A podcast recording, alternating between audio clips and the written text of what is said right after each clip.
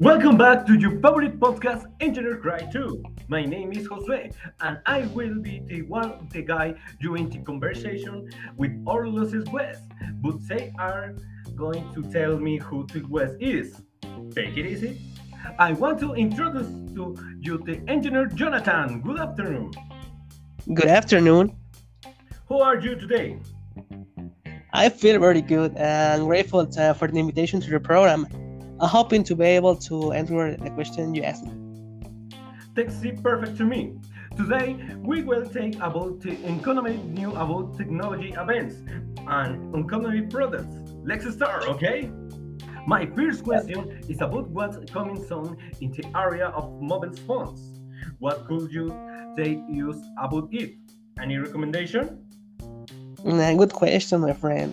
The first thing uh, will be the sale of the new iPhone 15 at the end of 2023 with the A16 Bionic chip, uh, with a greater uh, battery capacity, a slight improvement, and the camera. And that's all.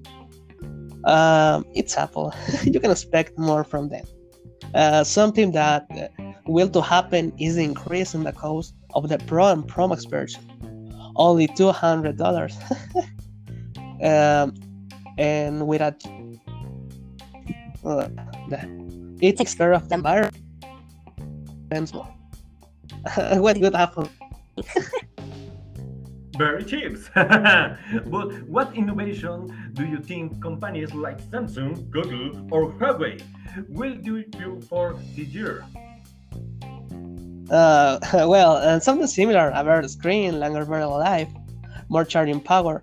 I heard that Samsung and Huawei are designing a, a watch charger to fully charge the device in only 15 minutes. Their section uh, will be to sell a second version of its Google Lens, the glass, and a, an alliance with Facebook to improve the metaverse. Uh, that's over someone.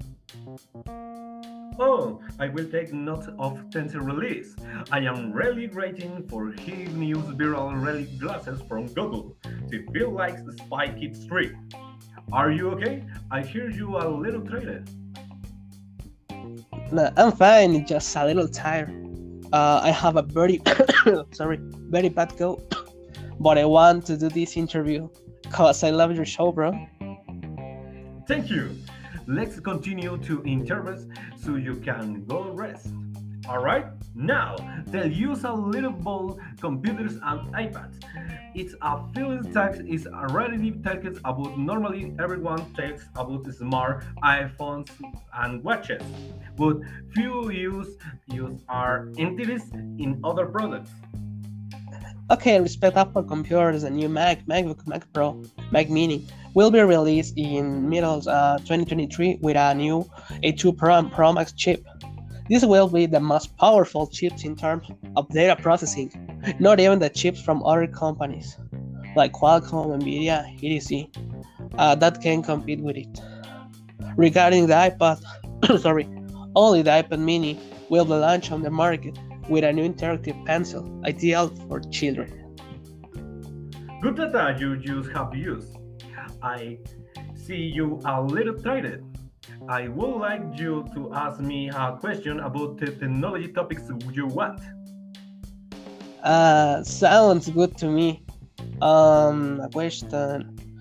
Uh, what is the product that uh, will be the disappointment of the year in the technology area? Hmm. Any iPhone, the price is excessive compared to what it offers.